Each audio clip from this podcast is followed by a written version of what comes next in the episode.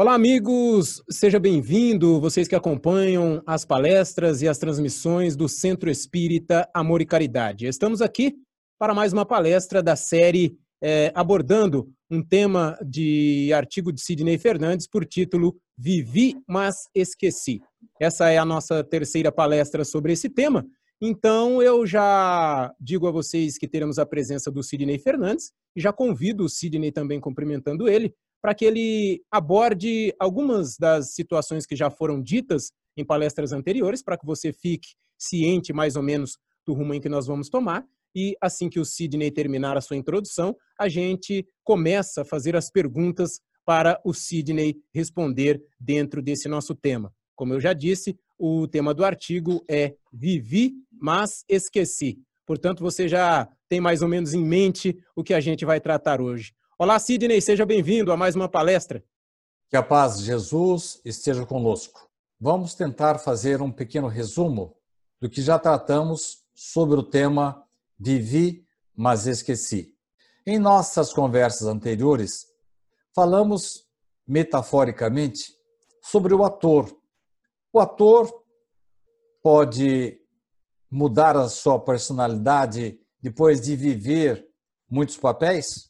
Às vezes isso acontece, mas no mais das vezes não, normalmente não.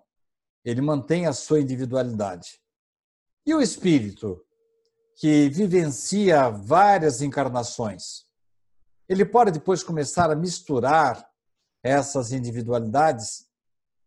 A princípio, não.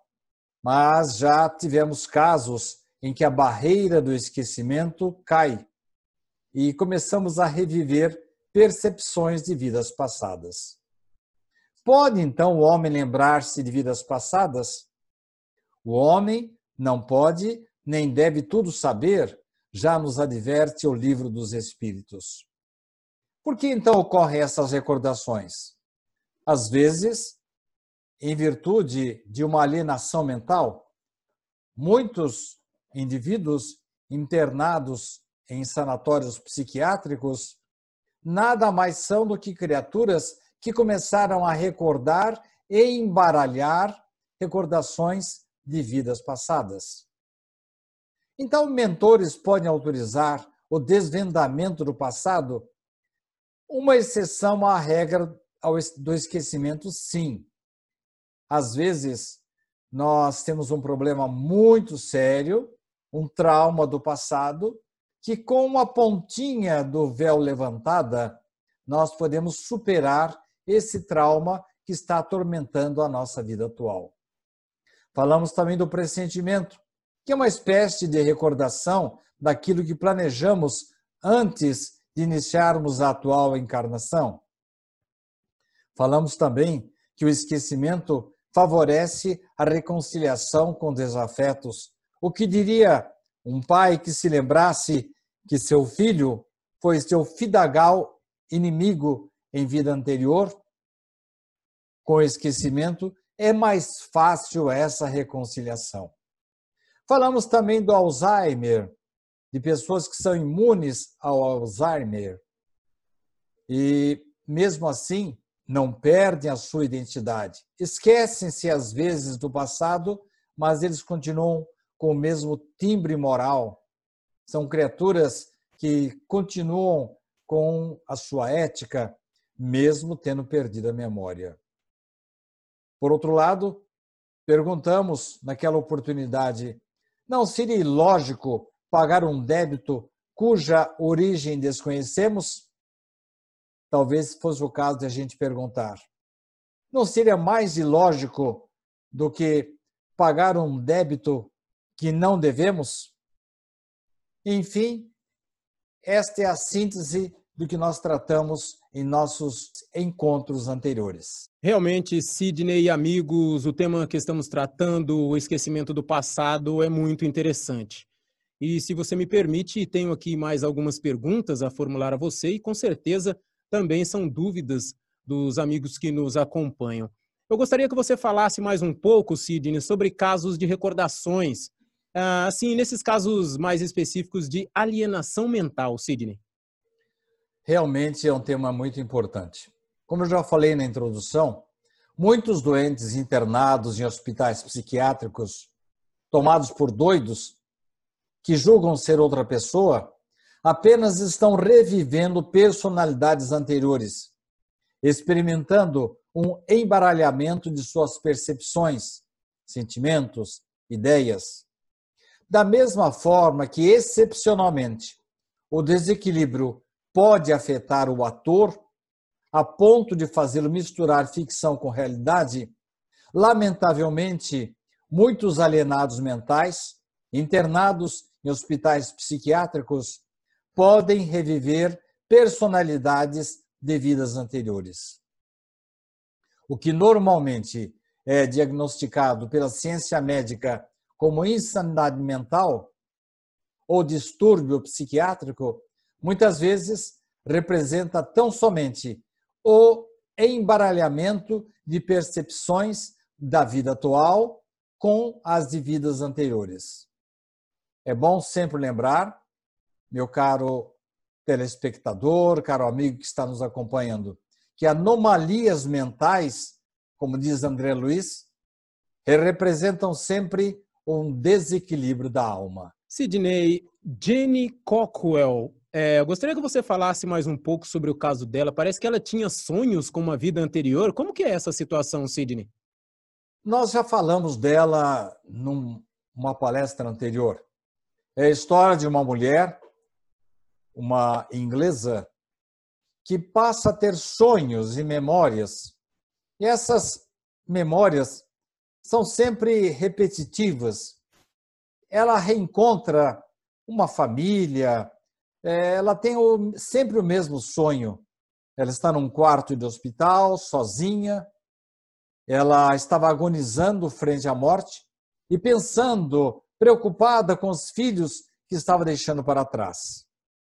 O ponto é que a inglesa Jenny Cockwell até então não tinha filhos, mas o sentimento de busca e memórias confusas, como se não fossem dessa vida, estavam sempre presentes. Para ela, ela tinha filhos, sim, mas não na vida atual. Então ela submeteu-se a uma sessão de hipnose. Passou a recordar detalhes de uma vida que havia tido na Irlanda e que lhe possibilitou o reencontro com a família da qual havia se distanciado há mais de 30 anos. Essa história de Jenny foi contada no livro que também se tornou filme Across Time and Death Minha Vida em Outra Vida, na versão em português. Traz detalhes capazes de deixar curiosos até os mais céticos. Jenny Cockwell, hoje não tem dúvidas, ela é a reencarnação do espírito de Mary Sutton, uma irlandesa que morreu 21 anos antes de seu nascimento. Mary teve uma vida difícil ao lar de um marido agressivo e chegou a passar fome. Então, Jenny Cockwell deu início a uma intensa jornada em busca de sua vida passada. Foi encontrar na Irlanda, na cidade de Malahide, conforme ditaram seus sonhos, os primeiros contatos não foram exatamente amistosos? Ou será que você vai receber de braços abertos alguém que jura ser a reencarnação da sua mãe? Mas o desfecho do livro e do filme é, no mínimo, incrível. Após estabelecer contato com alguns dos filhos de Mary, por meio de memórias incríveis e detalhadas sobre a vida dos filhos, sua busca acabou por reunir os irmãos, aqueles que foram os filhos da Mary na sua vida anterior. É impressionante esse caso de recordação espontânea da vida passada. E por falar em vidas passadas, o que você nos diria? O espiritismo, ele proíbe a revelação de vidas passadas? O espiritismo recomenda cautela em torno do assunto. Na questão 392 do Livro dos Espíritos, Allan Kardec indaga por que o espírito encarnado não tem lembrança de seu passado? Não pode o homem, nem deve saber tudo. Deus assim o quer, em sua sabedoria, responde os espíritos. Sem o véu que lhe oculta certas coisas, ele ficaria ofuscado, como quem, sem transição, saísse do escuro para o claro. Esquecido de seu passado, o homem é mais senhor de si. Ora, se nós embaralhássemos as experiências de várias vidas, estaríamos arriscados a ter o mesmo problema de um ator que se desequilibra, cuja simples convivência com um personagem ficcional lhe provocou sérios transtornos e embaraços. Nós temos um caso que narramos em palestra anterior, em que um ator passou a agir como se fosse o seu personagem. E por onde passava a comitiva, os atores ocorriam assassinatos, estupros. É que, infelizmente, o ator passou a agir de acordo com a tendência do seu personagem. Ora, se isso aconteceu com um ator, imaginemos se nós tivéssemos consciência das múltiplas personalidades que encarnamos no transcorrer de várias vidas, infelizmente, poderíamos sim comportarmos-nos, a exemplo de alguns alienados mentais, embaralhando todas as vidas. E pior, teríamos dificuldades para administrar algumas situações, como, por exemplo, ao nos encontrarmos com alguns desafetos que eventualmente, por exemplo, estejam vivendo sob o nosso próprio teto. Sidney, é, se não nos lembramos do passado, como podemos aproveitar as experiências de outras vidas? A cada vida não começamos do zero e não estamos sempre recomeçando? Vidas passadas contariam na vida atual se pudéssemos nos lembrar delas. É excelente colocação que você fez, Theo.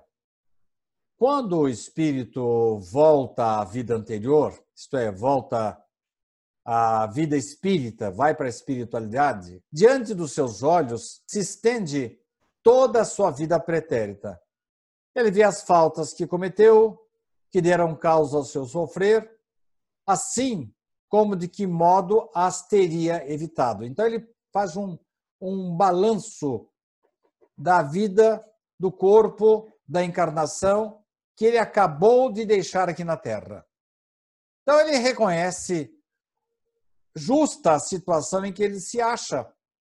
Então, a partir daí, começa a procurar uma nova existência capaz de reparar aqueles defeitos, aqueles erros que ele cometeu na vida anterior.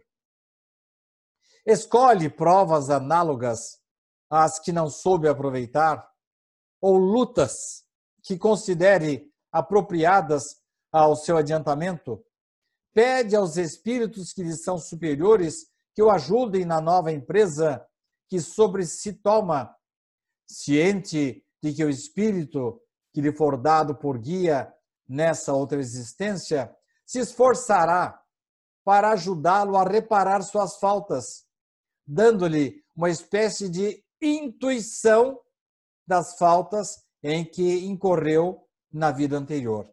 Enfim, quando nós renascemos, meu caro espectador, nós trazemos intuitivamente os cuidados que devemos ter na vida atual para não incorrermos nos erros em que incorremos em vidas anteriores.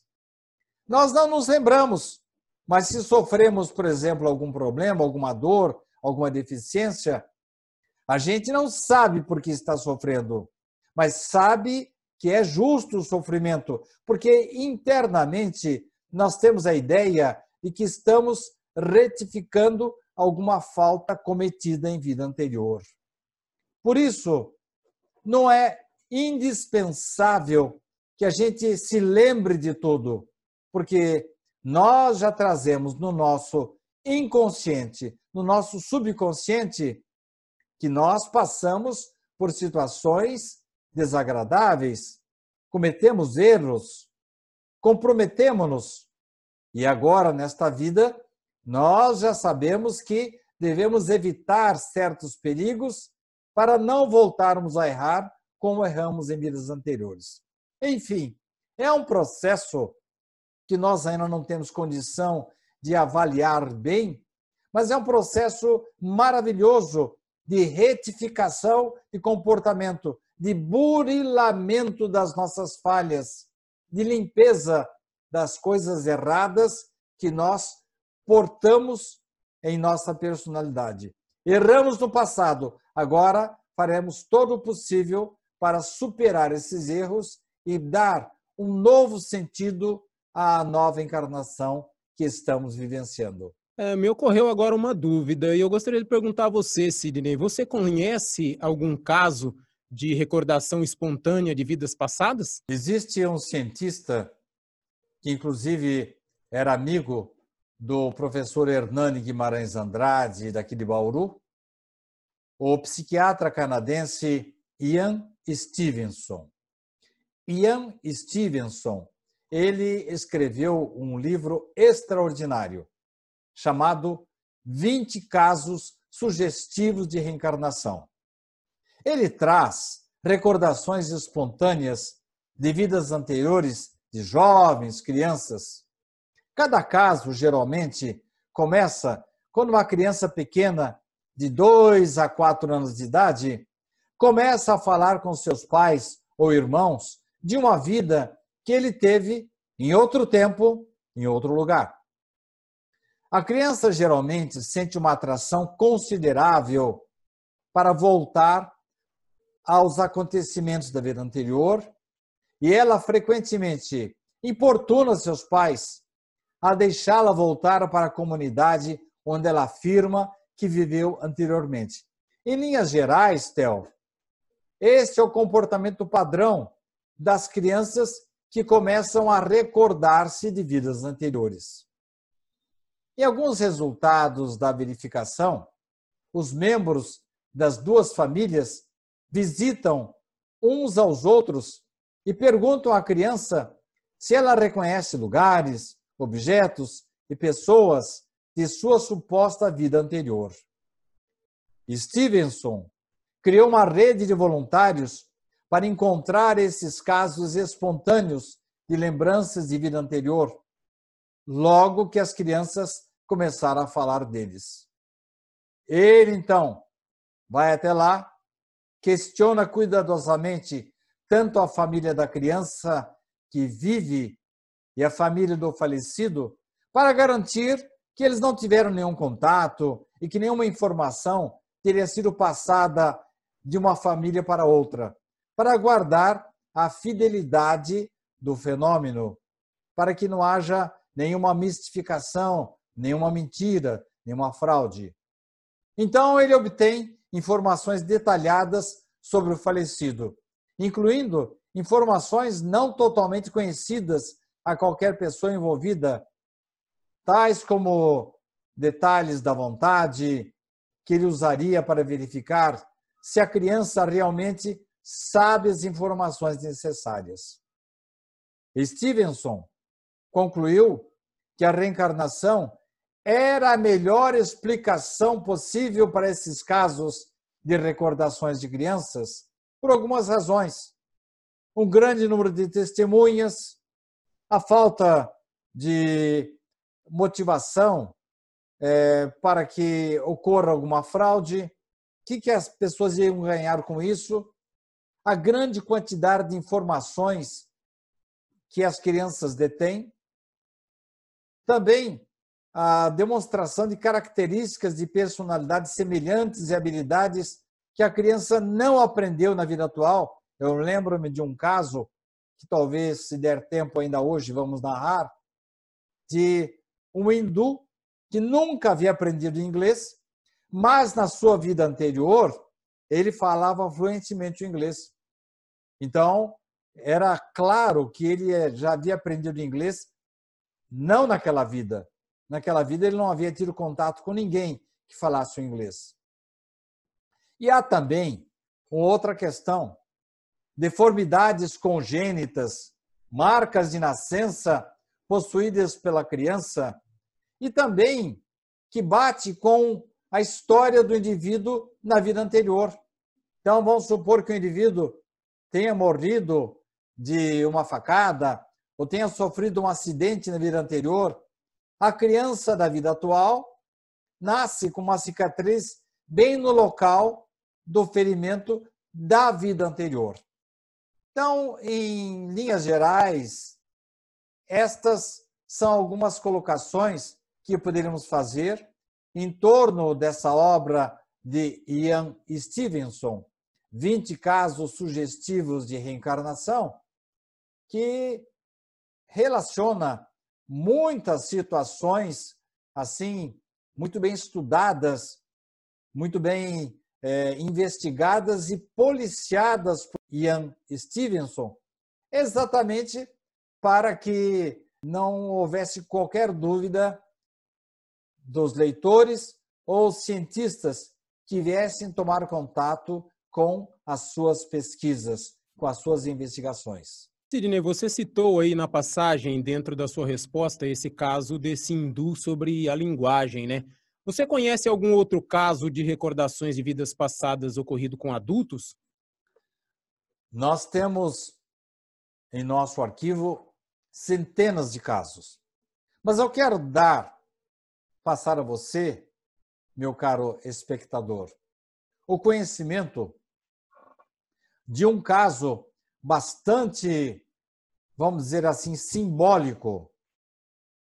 É o que aconteceu com o Dr. Brian Weiss. Dr. Brian, ah, um detalhe, Theo. Nós falamos tanto do Ian Stevenson, que era amigo do Dr. Hernani Guimarães Andrade, na questão anterior que você me perguntou, mas eu esqueci de dizer para você que ele não era espírita. E ele é, simplesmente assimilou a doutrina da reencarnação não por motivos filosóficos, como geralmente acontece com a gente. Uma questão assim de justificar por que, que o indivíduo nasce com esta capacidade, ou nasce com alguma deficiência, ou nasce com uma, um dom inexplicável, como o caso daquele menino que já nasceu sabendo falar o inglês. Então, eu acho que traz assim uma argumentação mais sólida, quando a gente falando, fazendo uma palestra aqui de um centro espírita, estamos trazendo o depoimento de um cientista que não era espírita. Assim também não era nem religioso Dr. Brian Weiss, se formou pela Universidade de Colômbia e pela Escola Médica de Yale ele nunca havia se interessado pelo tema das múltiplas existências. No entanto, atualmente, conduz seus estudos na existência do ser além da morte e ao tema reencarnação.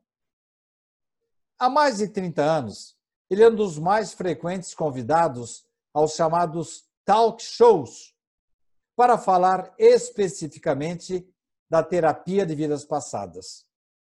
Como é que ele passou a acreditar na reencarnação? Como ocorreu essa transformação em sua vida acidentalmente? Em 1980, ele estava tratando de sua paciente de nome Catherine. Ele queria ajudá-la de alguma forma e, de repente, ele dá um comando é assim inespecífico à sua paciente. Disse que ela deveria retornar, através da indução por hipnose, ao momento em que seus sintomas surgiram pela primeira vez. O que, que ele estava pensando?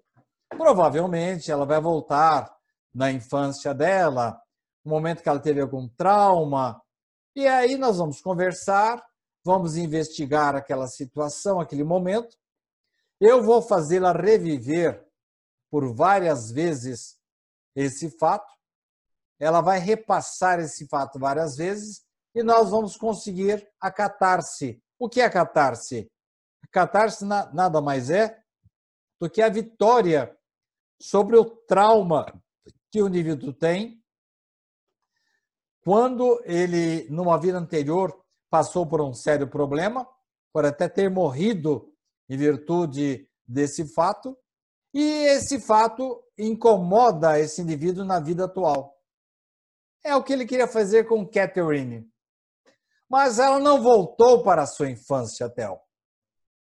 Ela voltou, surpreendentemente, para uma vida que ela começou a descrever que ela teria vivido há quase 4 mil anos. A intenção inicial do Dr. Bryan é que ela se recordasse da sua infância na vida atual. Apesar da sua incredulidade, já que até então ele não acreditava, não tinha interesse na reencarnação, o médico percebeu que a lembrança das fobias das épocas revividas resultou na cura total de Catherine. Mas ele falou: Mas que coisa absurda essa aqui? Será que foi uma, vamos dizer aí, uma fantasia? Ele foi pesquisar em arquivos públicos os elementos que Catherine apresentou nas suas recordações quando estava sob hipnose. E ele encontrou registros dessas vidas passadas. Encontrou a confirmação de todas as histórias contadas por Catherine. Ele teve que se curvar diante das provas apresentadas por sua paciente. O caso completo de Catherine, que foi descrito pelo Dr. Weiss, está no seu livro muitos mestres, muitas vidas. A partir daí, Dr. Bryan passou a usar a terapia de vivências passadas como seu principal método de trabalho, sendo responsável por sua popularização, embora ela já tivesse sido utilizada por outros psicanalistas. Tornou-se, a partir daí, um dos seus maiores defensores, com a convicção de que muitas doenças estão enraizadas em vidas passadas. A lembrança desses traumas pode ter efeito curativo sobre o estado de saúde da vida atual. Allan Kardec nos afiancia o seguinte: se nós não conseguirmos encontrar a causa das nossas dores, dos nossos medos, das nossas doenças, das nossas deficiências na vida atual, teremos que buscar essas causas em vidas anteriores. Foi exatamente a conclusão a que chegou o Dr. Brian Weiss quando percebeu que quando a sua paciente voltou para a vivência de 4 mil anos atrás, ela conseguiu curar-se de seus traumas. Estava a descoberto, portanto, a partir daí, para o psicanalista de Miami, Brian Weiss, toda uma nova jornada, toda a possibilidade de curar as pessoas de maneira mais rápida, mais efetiva, quando era possível a recordação, a volta a vidas anteriores, para que o indivíduo pudesse limpar esses pontos negros da sua personalidade e passar a ter, na vida atual, uma qualidade melhor. Sidney, é, regularmente você conta uma história, eu gostaria que você compartilhasse ela conosco sobre aquele garotinho indiano. Dá para dar uma resumida e compartilhar com a gente essa história, Sidney? Theo, se você for buscar o livro do Dr. Ian Stevenson, 20 casos sugestivos de reencarnação, você vai perceber que esse caso, chamado caso de Parmod, tomou um grande tempo, uma grande parcela do livro. Para você ter uma ideia, é um livro bem grosso, com apenas 20 casos. E ele detalha esses casos. ele faz entrevistas, ele toma cuidados para que as famílias não se comuniquem. No caso de Parmod, segundo filho do professor Benken Lal Sharma de Bisauli, Uttar Pradesh, ele nasceu em Bisauli, em 11 de outubro de 1944. Quando ele tinha cerca de dois anos e meio de idade, Parmod começou a dizer para a mãe assim: A senhora não precisa cozinhar. Eu tenho uma esposa em Moradabad que sabe cozinhar muito bem.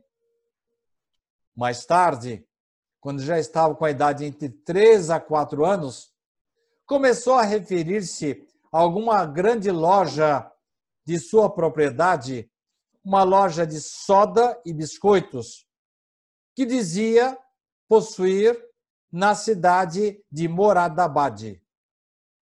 Ele pediu para ir a essa cidade. Disse que era um dos Mohan Brothers, isto é, irmãos Mohan. Ele afirmou que estava muito bem de vida, era proprietário de uma outra loja em Saharanpur, mostrou mostrou extraordinário interesse por biscoitos e lojas, contou que, em sua vida anterior, ele ficara doente após ter comido muita coalhada e disse que morreu numa banheira. Então, os pais de Parmud, inicialmente, não levaram em conta essas declarações do menino. Contudo, a notícia dos fatos narrados por Parmod, chegou ao conhecimento de uma família chamada Mehra, lá de Moradabad.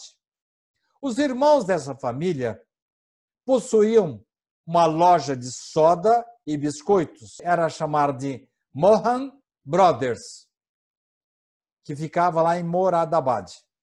E tinha uma outra loja também em Charampur, eles disseram que tinham tido, sim, um irmão chamado Parmanand, Parmanand Mehra, que morrera dia 9 de maio de 1943, lá em Saharanpur. Parmanand contraíra um mal gastrointestinal crônico depois de empanturrar-se de coalhada.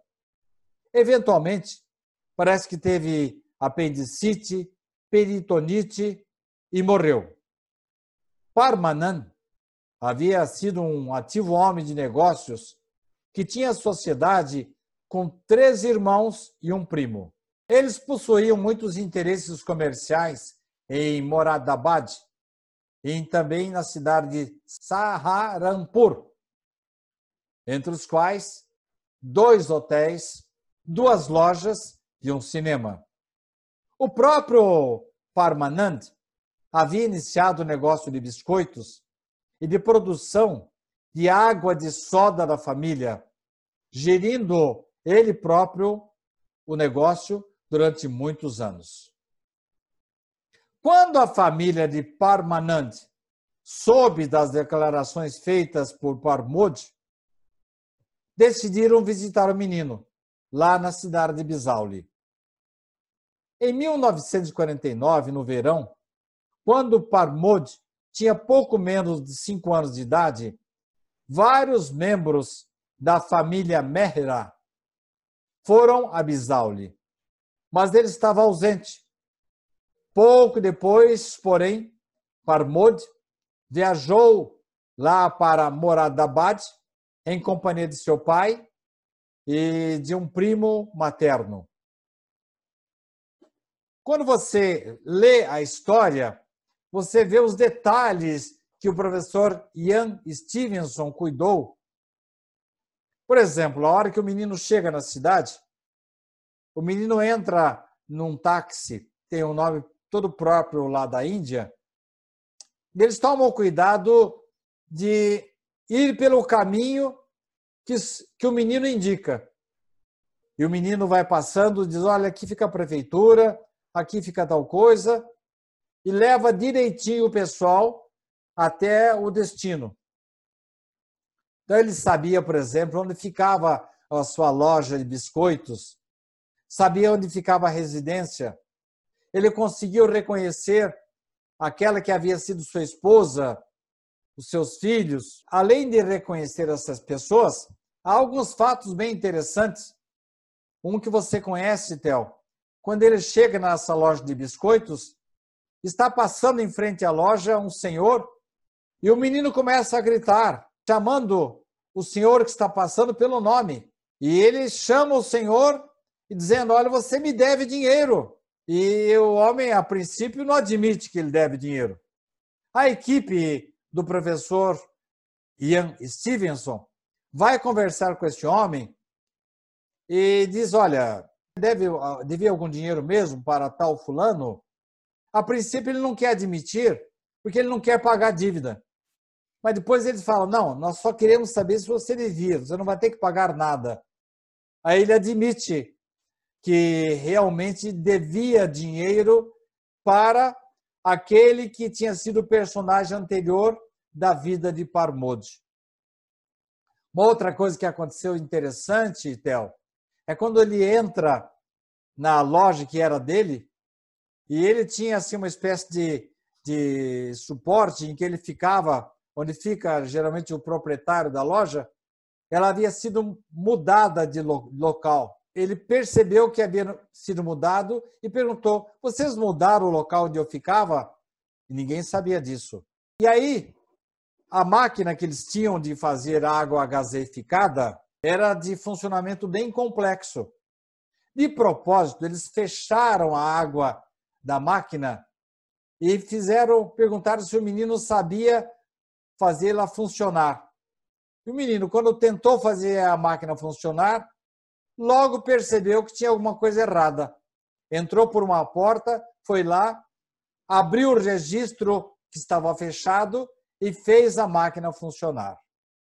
Então, estes são alguns casos. Quem tiver maior interesse nos detalhes da história de Parmod, é só procurar esse livro do professor Ian Stevenson, 20 casos sugestivos de reencarnação.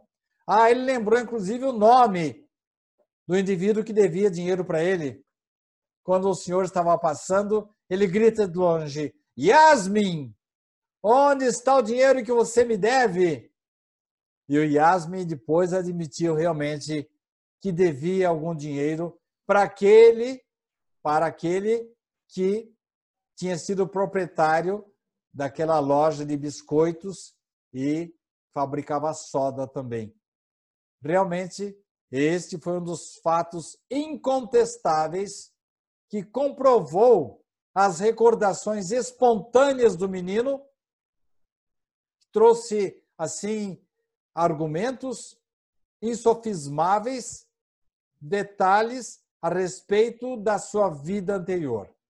Hoje, esse menino já está com uma certa idade, já falei no começo a data que ele nasceu, não, não se lembra de quase nada mais, só de alguns fatos é, que ele vivenciou na vida atual, aí ele se lembra de alguma coisa. Mas, ah, tem um detalhe interessante. Na hora que ele vai para sua casa, a casa que era do seu personagem da vida anterior, um dos filhos duvida que ele seja o seu pai. Mas se você foi o nosso pai mesmo, onde que estão as joias que estavam guardadas nós achamos até hoje? E o menino vai mostrar o local onde ele havia enterrado as joias da família, numa parte assim interna do jardim da casa. Então, são recordações que foram confirmadas cientificamente comprovando que, às vezes, o indivíduo pode recordar das vidas passadas. E por que que ocorre esta recordação? Geralmente, espontaneamente, a criança entre dois, quatro, cinco anos tem essas recordações, porque não está completo ainda o seu período reencarnatório. Depois ele não lembra de mais nada. Mas, alguns casos, a espiritualidade permite que a continuação, a continuidade das lembranças exatamente para chamar a atenção das pessoas na atualidade para o fenômeno da reencarnação. Sidney, é, é, muito interessante essa história e esse livro. Acredito que muitos dos nossos amigos vão buscar esse livro para poder ter um pouco mais de informação e conhecer mais algumas histórias. Sidney, o pressentimento é uma espécie de recordação do passado? Não temos, é certo, durante a vida corpórea, lembrança exata do que fomos e do que fizemos em existências anteriores. Mas tudo isso fica na nossa cabeça como se fosse uma intuição, sendo as nossas tendências instintivas uma espécie de reminiscência do passado. E a nossa consciência, que é o desejo que experimentamos de procurar não cometer as mesmas faltas já cometidas. Ela nos convida à resistência aqueles pendores. Então, quando nós vamos reencarnar, nós fazemos um planejamento. Nós criamos uma espécie de futuro. Não exatamente o que vai acontecer, mas o gênero de provas, as situações pelas quais vamos passar. E quando se aproxima o momento de vivenciarmos essas situações que nós planejamos quando estávamos prestes a reencarnar, aparece para nós como se fosse assim uma previsão do futuro, que nada mais é do que a recordação daquilo que nós planejamos na vida anterior. E por que isso acontece?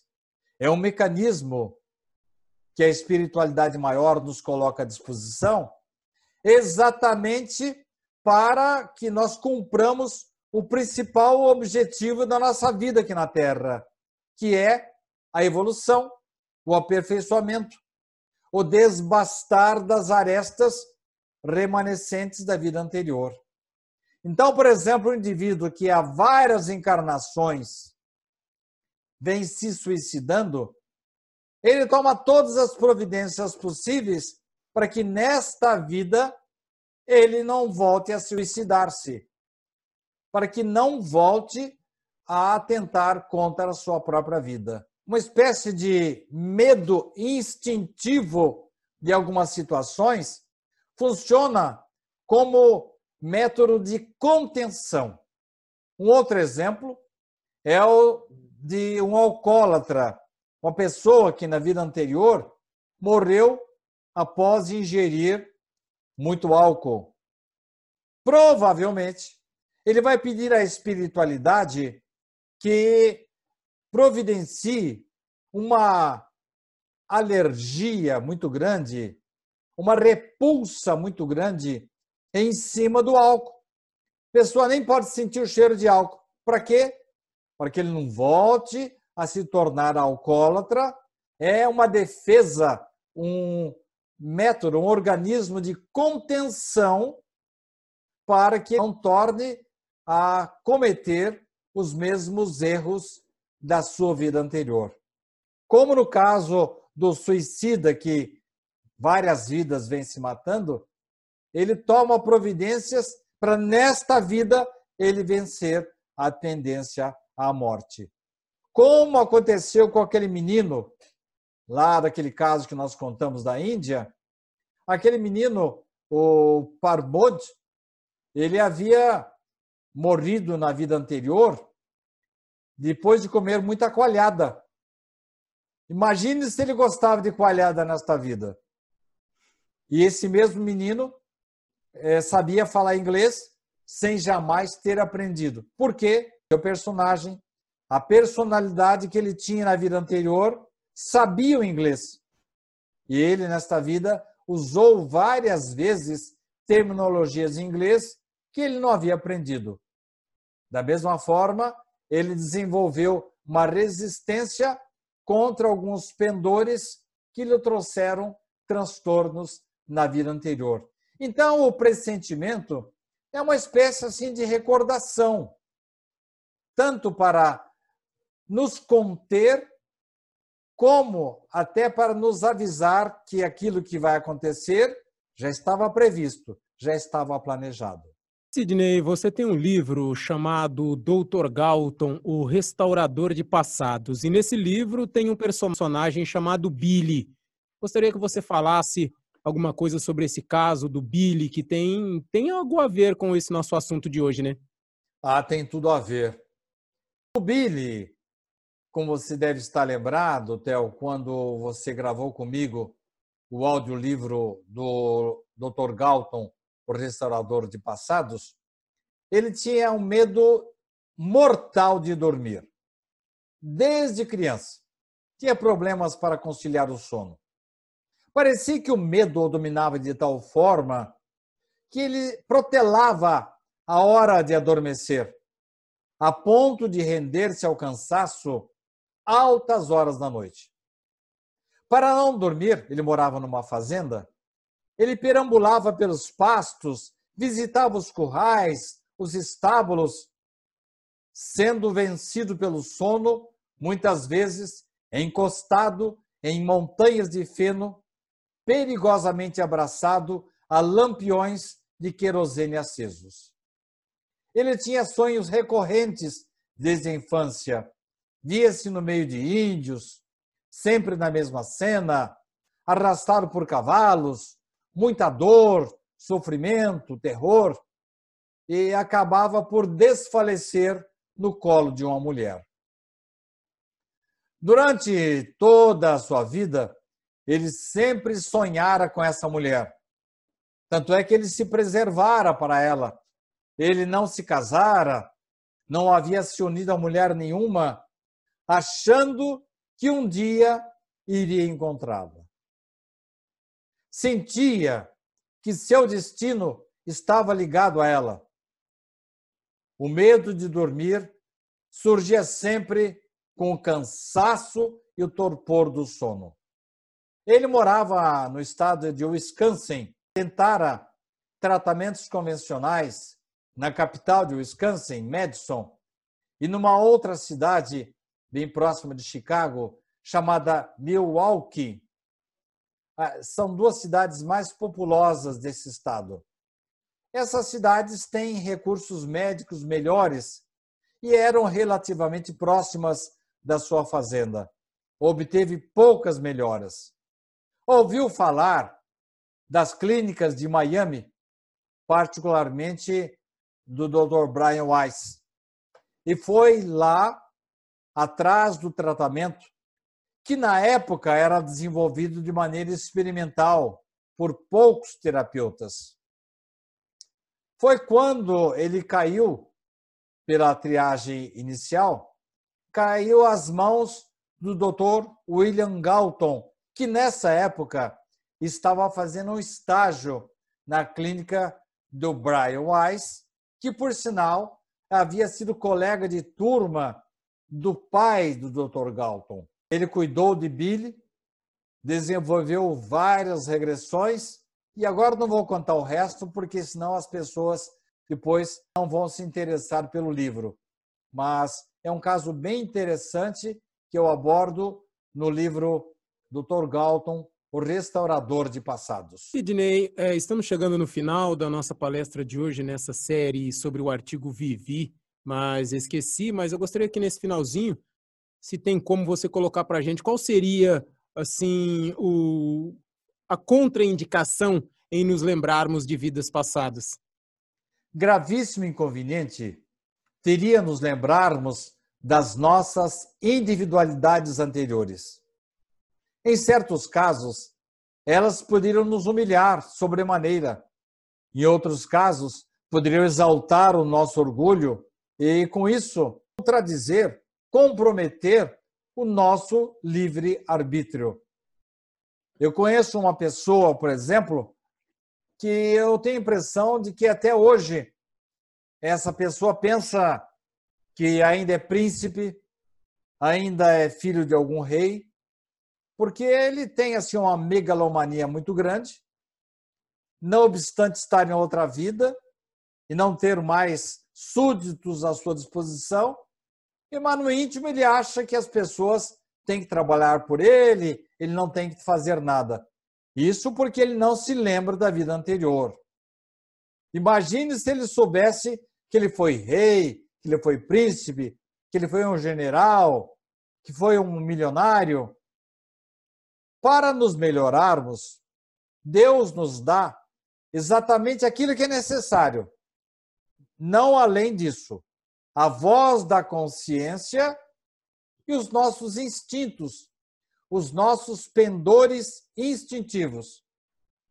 E não deixa a gente se lembrar daquilo que poderia nos prejudicar.